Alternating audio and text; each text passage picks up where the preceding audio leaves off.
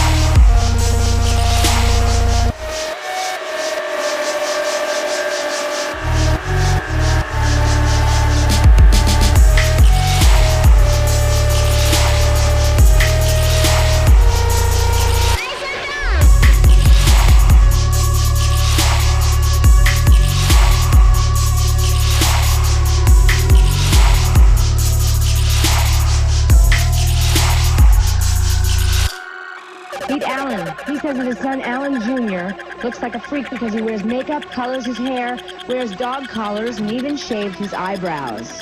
Wow. Alan, before we meet your son, tell us why are you so angry?